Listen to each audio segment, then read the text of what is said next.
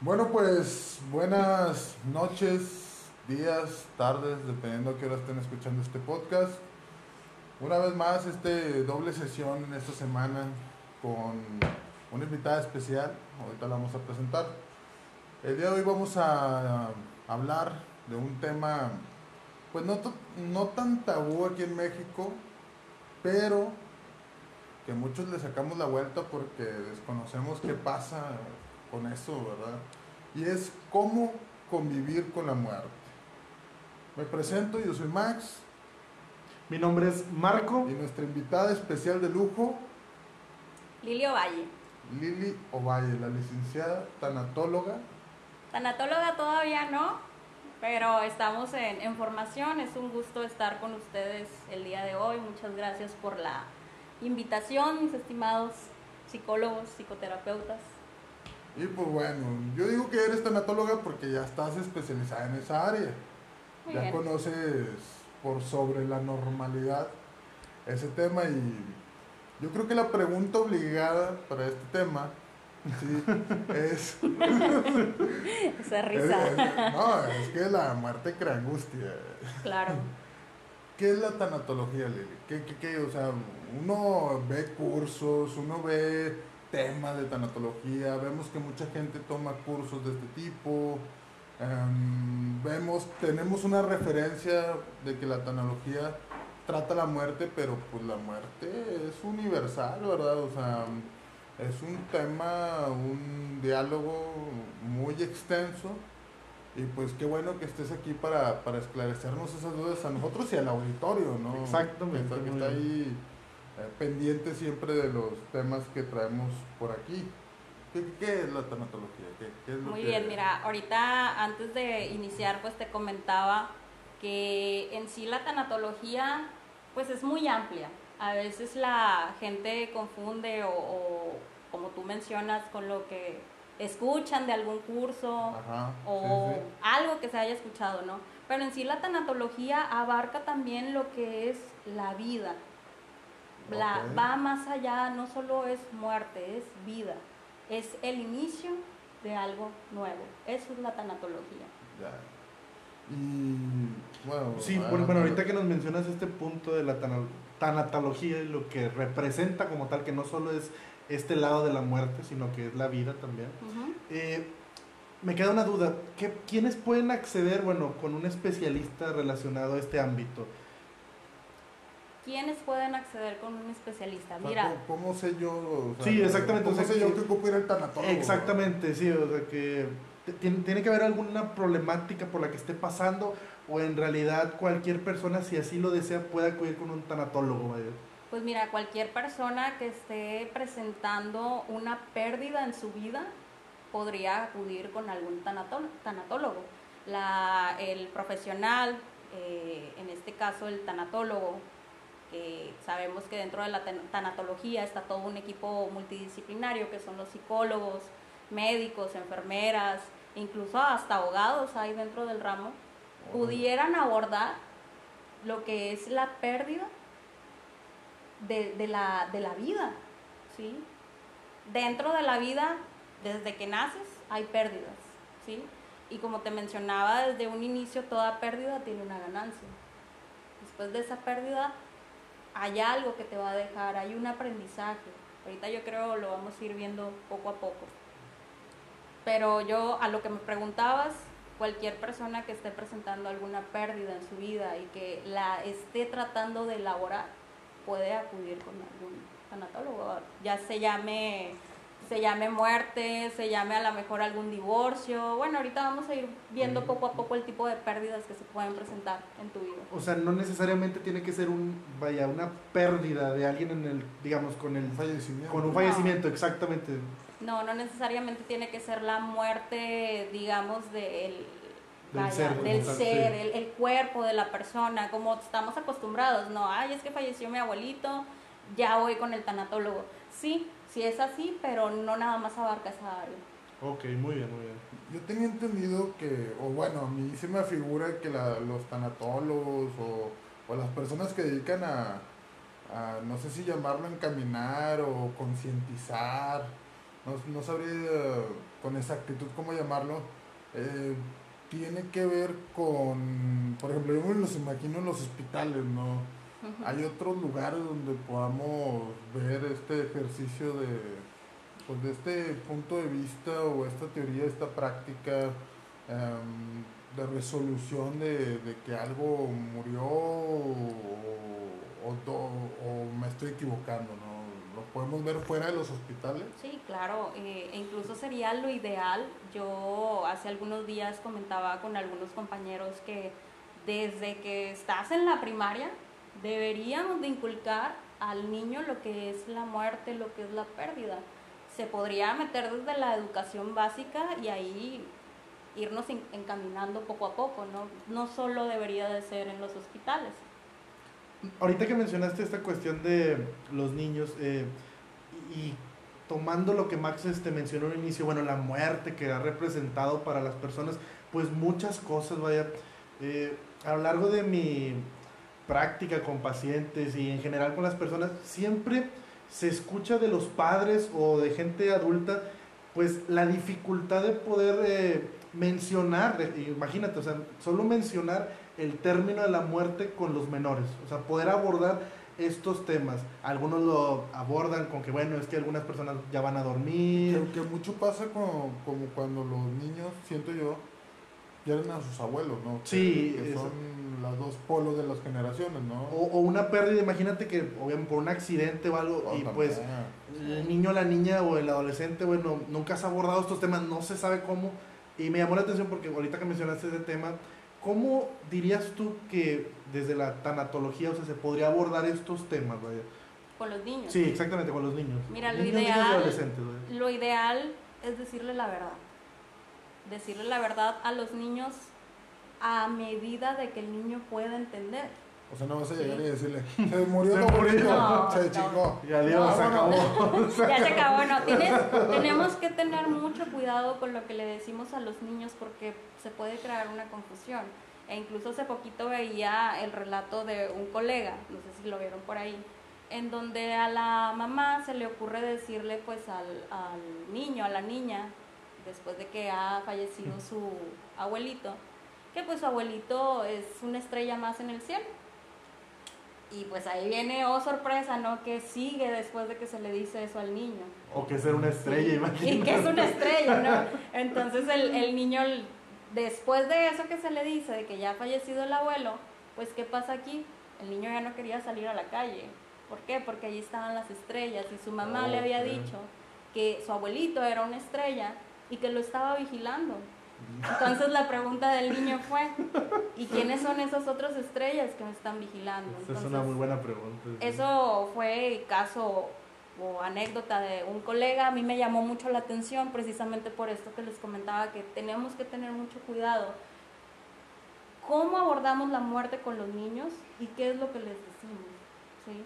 Para evitar pues este tipo de situaciones y que el niño, si tú le dices a un niño, las cosas como tal, como están sucediendo, el niño va a entender. Los niños son muy inteligentes. Pero, pero no sé, ahorita Max mencionó obviamente un ejemplo, a lo mejor muy burdo, pero ¿cómo sería entonces decirle esto a un niño? O sea, sin obviamente exagerar o dar información de más, simplemente falleció, o sea, así como sería como tal, o cómo dirías tú que lo abordarías, vaya. En este caso se le tiene que decir al niño, ¿sabes qué? Tu abuelito ha fallecido, hay que previamente explicar, eso sería lo adecuado, ¿no?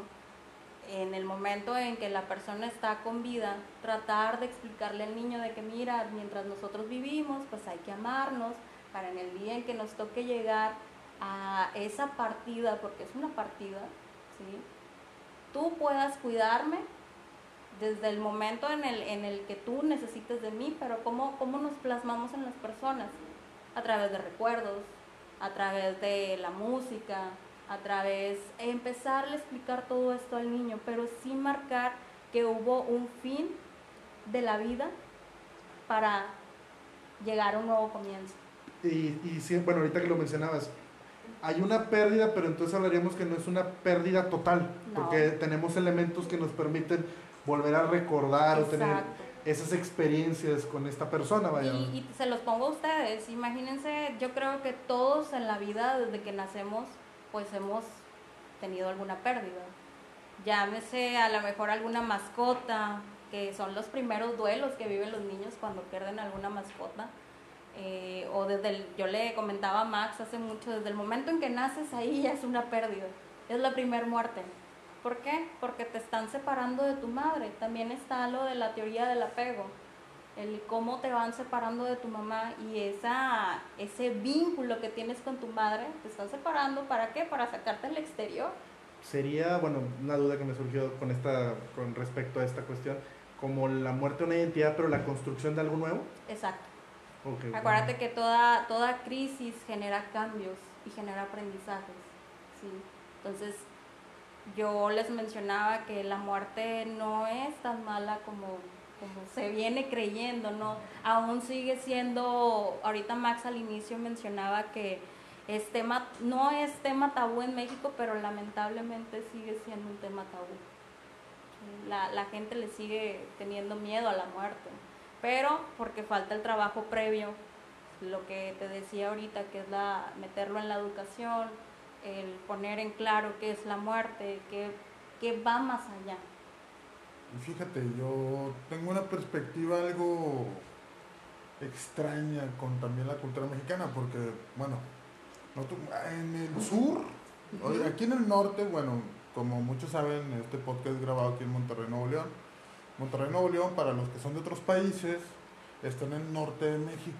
En el norte de México conocemos los días feriados, por ejemplo, el Día 2 de Muertos. Muy pegado a la frontera de, con Estados Unidos. Casi no lo celebramos como tal, celebramos más el Halloween. sí, sí, Por la cultura norteamericana que tenemos aquí, que pues a veces somos malinchistas también, ¿verdad? Pero, sí, en el sur, el 2 de Muertos es, no se hable Guanajuato, que es donde se inspiraron para crear Coco. Toluca. Todo, todo el sur, sí, el Día de Muertos es, salen los niños a pedir calaverita, ¿no? O sea, tiene una noción. Hacen festivales sí, incluso. O sea, son carnavales como los que hacen en Brasil, ¿no? Exacto, o sea, eso que mencionas de los carnavales, el mexicano podría mencionarse como que le agarra el lado chistoso, ¿no? A, a, la muerte. Eh, el lado, eh, la picardía, ¿no? Porque incluso hasta el día 2 de muertos, que refranes, que oye, vístete de calavera, las catrinas, las catrinas, todo eso pues va junto con pegado, ¿no? Como sí, dice.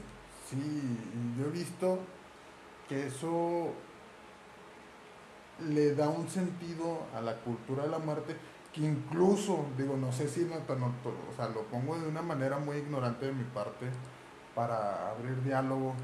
Tenemos a la Santa Muerte, ¿sí? ¿Ella sería como la diosa de la tanatología o...? es son, son,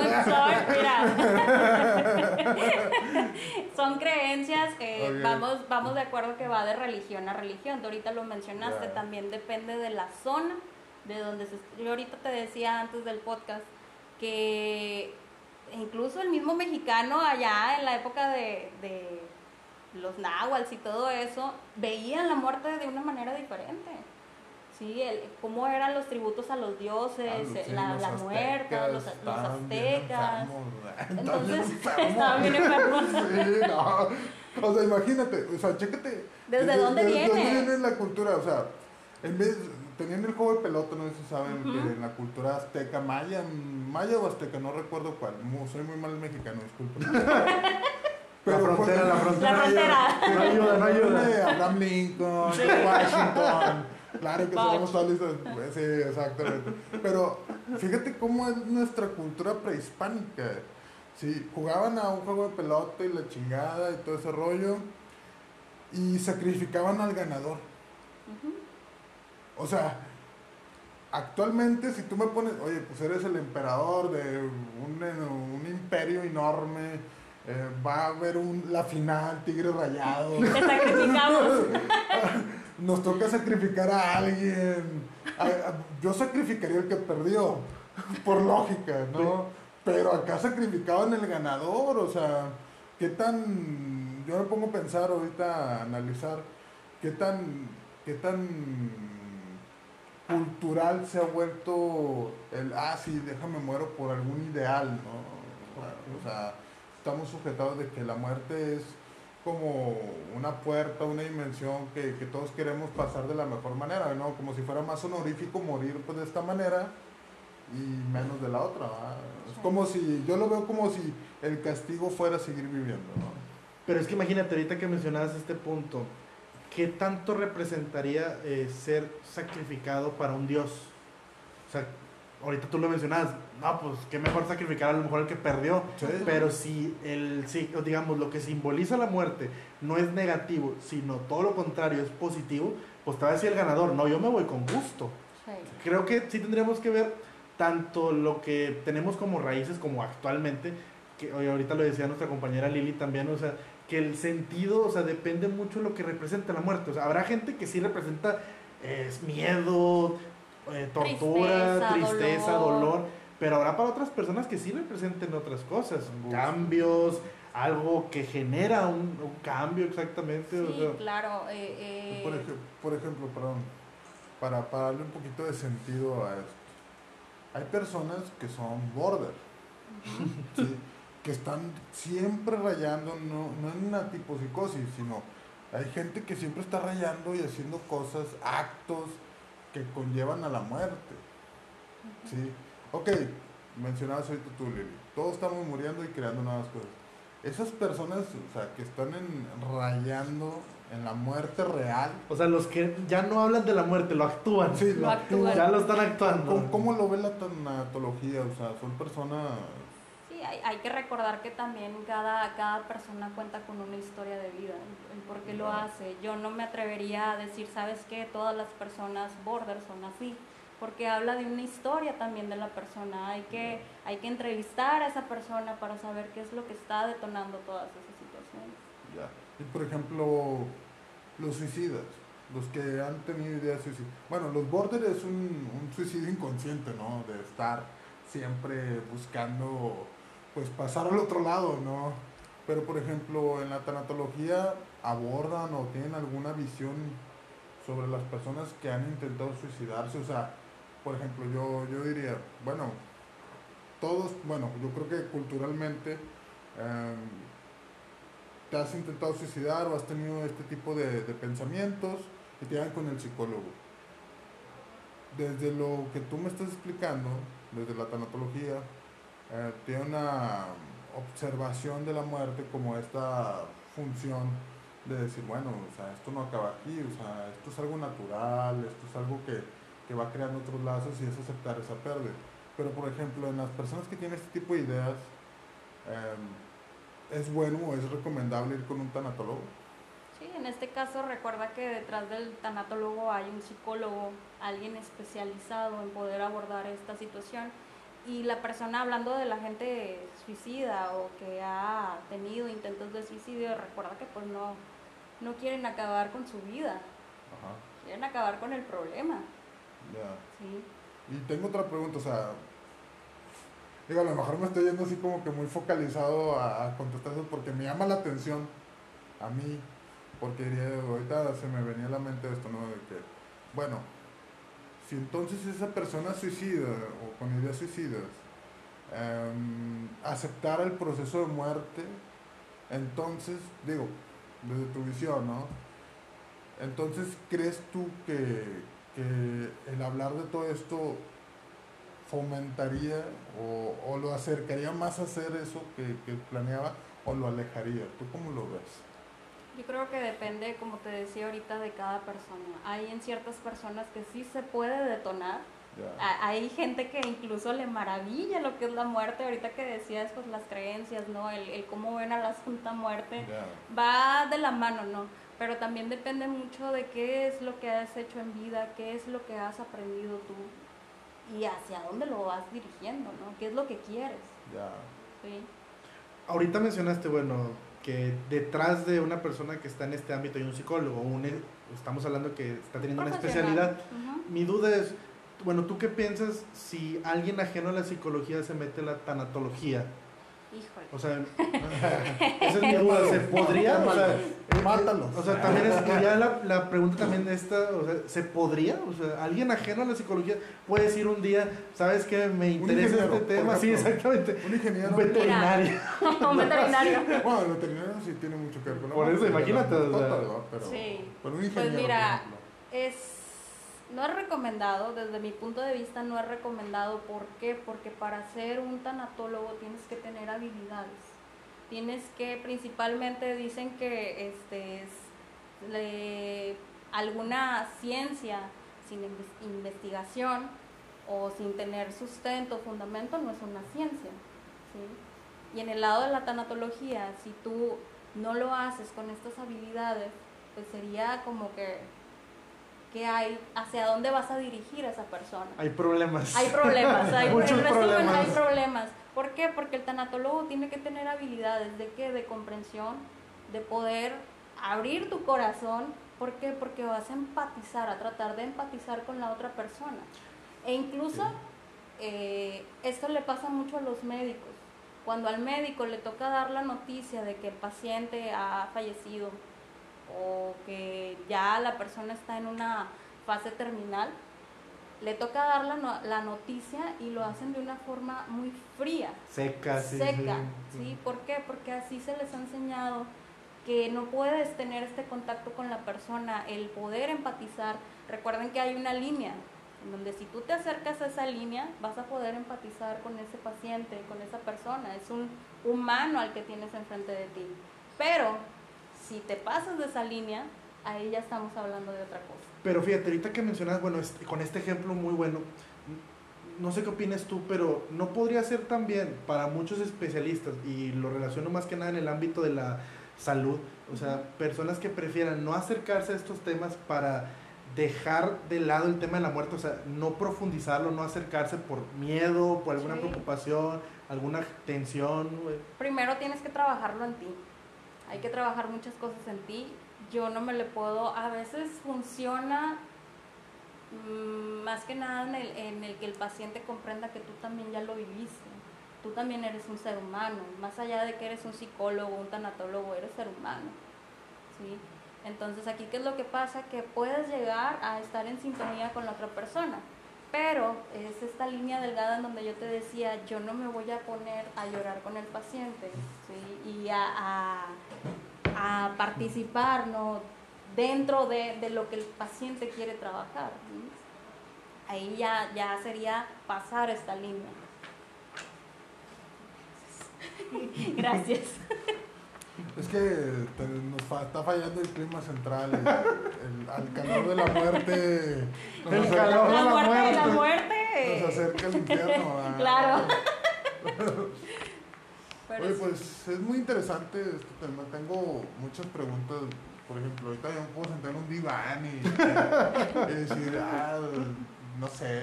Yo te puedo decir que el tema de la muerte es muy amplio, es un tema muy bonito Muy interesante, la verdad. y es muy interesante. Créeme que a mí, y, y te lo digo aquí en tu, en tu espacio, este espacio que ahora es para mí, que a mí, a mí este, me ha costado trabajar con el tema de la muerte.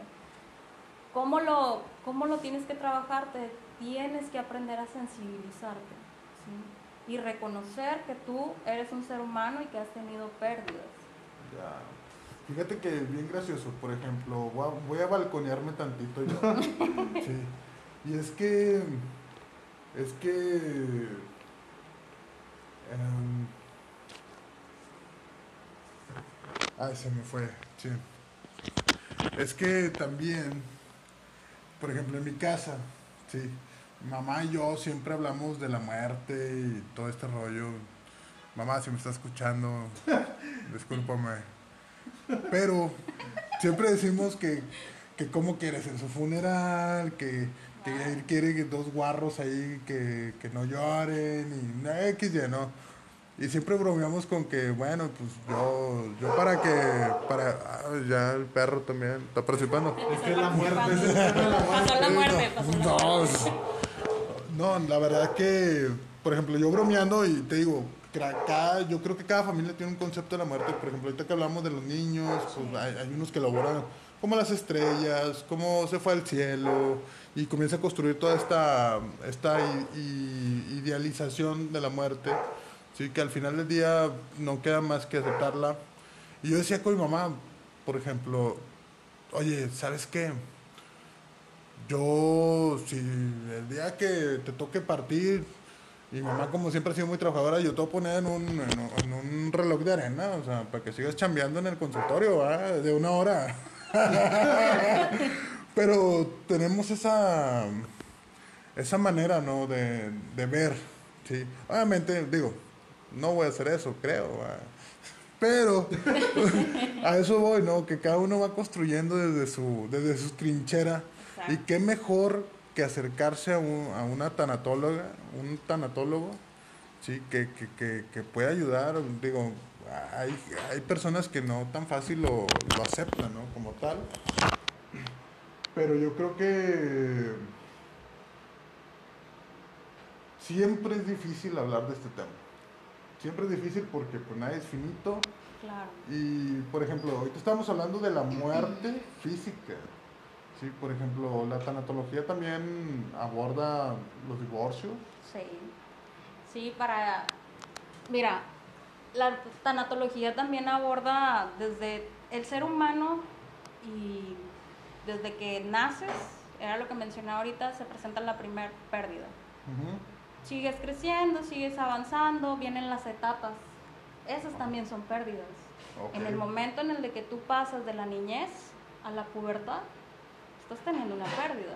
¿Por qué? Porque estás dejando de ser un niño. Oye, pero yo he visto adultos que son niños. Ahí, ahí estamos hablando de otras cosas, ¿no? Que, eso ya podrías trabajar esa situación para, poder abordarlo. Para poder abordar qué está pasando, ¿no? E incluso cuando abordas eh, el tema con, los pacientes, ¿no? Te das cuenta, ahorita que mencionas eso de que, oye, pues ahí hay adultos que siguen siendo niños.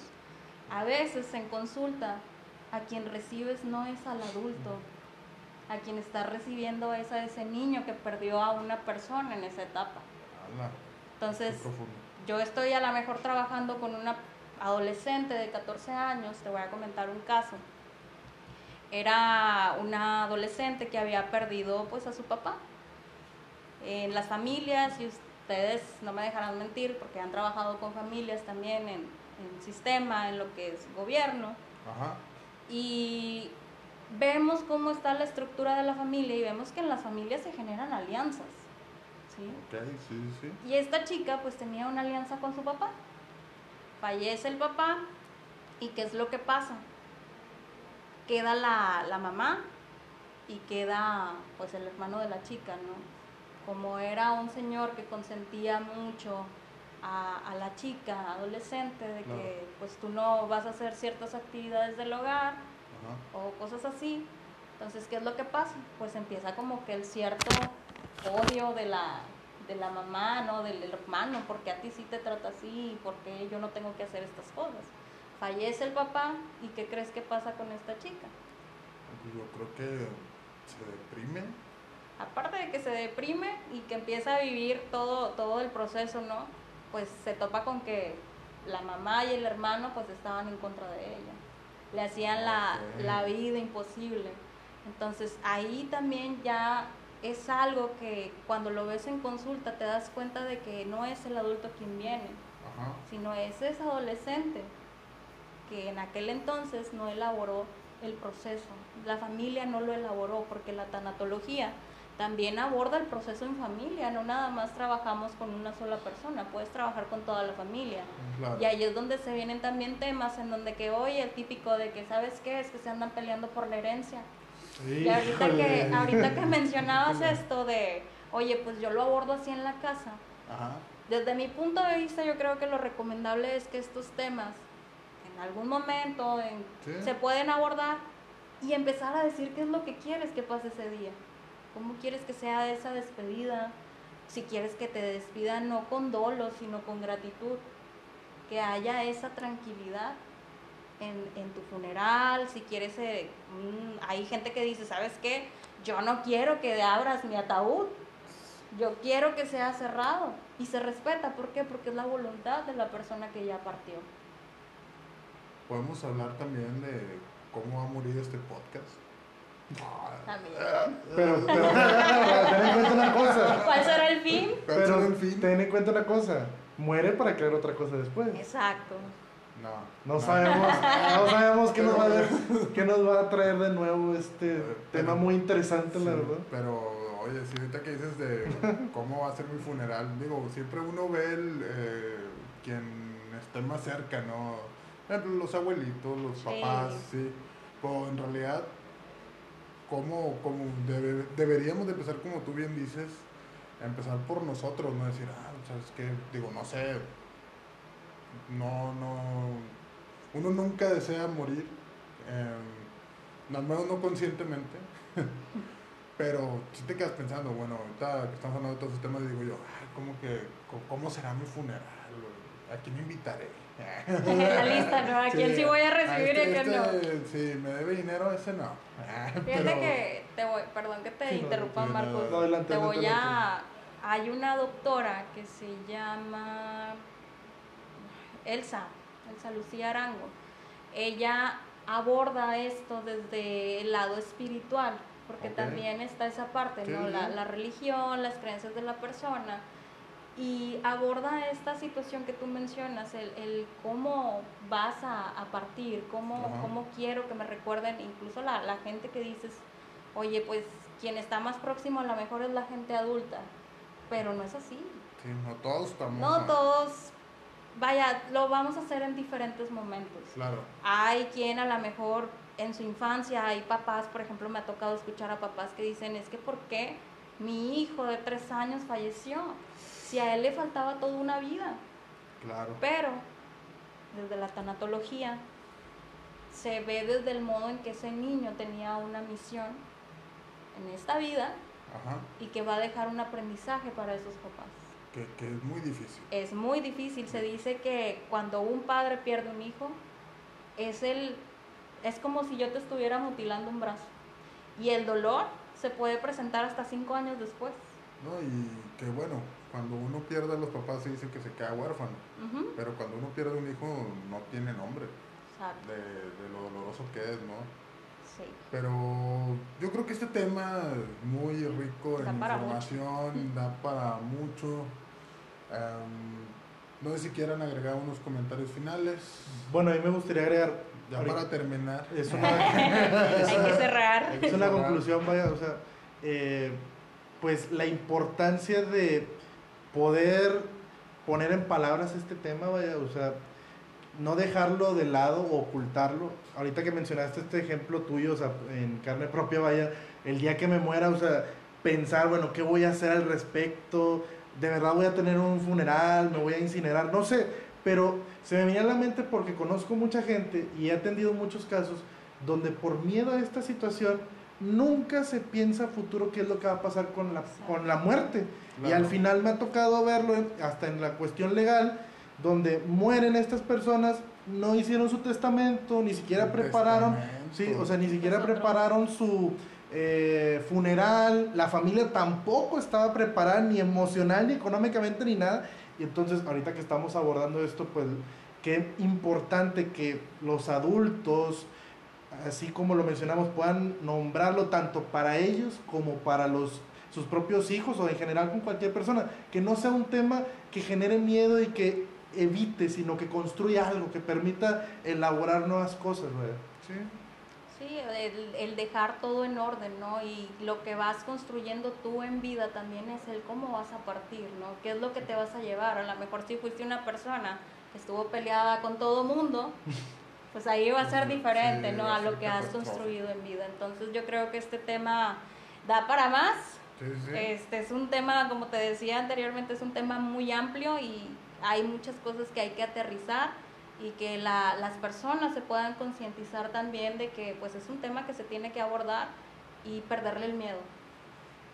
Ese, yo creo que me quedo con, con ese, esa frase, ¿no? Perder el miedo a hablar de este tema. Pero bueno, vamos a finiquitar, finalizar, morir, morimos. este, este- este podcast, este episodio hasta ahorita. Y pues bueno, vamos a, como siempre, terminar de dar nuestras redes sociales. Les dejamos este, este mensaje que es muy importante y que con toda confianza, si ustedes eh, les ha pasado algo o quieren contarnos algo que, que quieran que abordemos las siguientes sesiones, pues bueno, Lili nos va a seguir acompañando en la tercera, cuarta, quinta, décima parte de este tema. Vigésima cuarta. Vigésima cuarta. Y pues bueno, somos psicoterapeutas, nos pueden encontrar como... Marco A. Contreras Escuedo Psicólogo. Tú Lili tienes... De ah, momento no, pero con gusto eh, que se contacten contigo y yo con gusto los puedo atender. Muy bien, excelente. Pues bueno, yo soy max.psicólogo. Ya me voy a cambiar el nombre porque me gusta estar cambiando. Sí. Constantemente. Sí, No- constantemente. no La muerte, la no, muerte. y, y fíjense, ¿no? sí, la muerte y nuestros cambios de lobos constantes. Eso dice mucho, ¿eh? Sí, sí, sí, sí. Y es que me gusta matar, morir y vivir otra vez. Soy como el fénix. Pero bueno, eh, muchas gracias por habernos muchas gracias por habernos sintonizado, escuchado y pues no volteen hacia atrás, puede estar alguien también. Saludos y nos vemos a la próxima. Bye. Bye bye.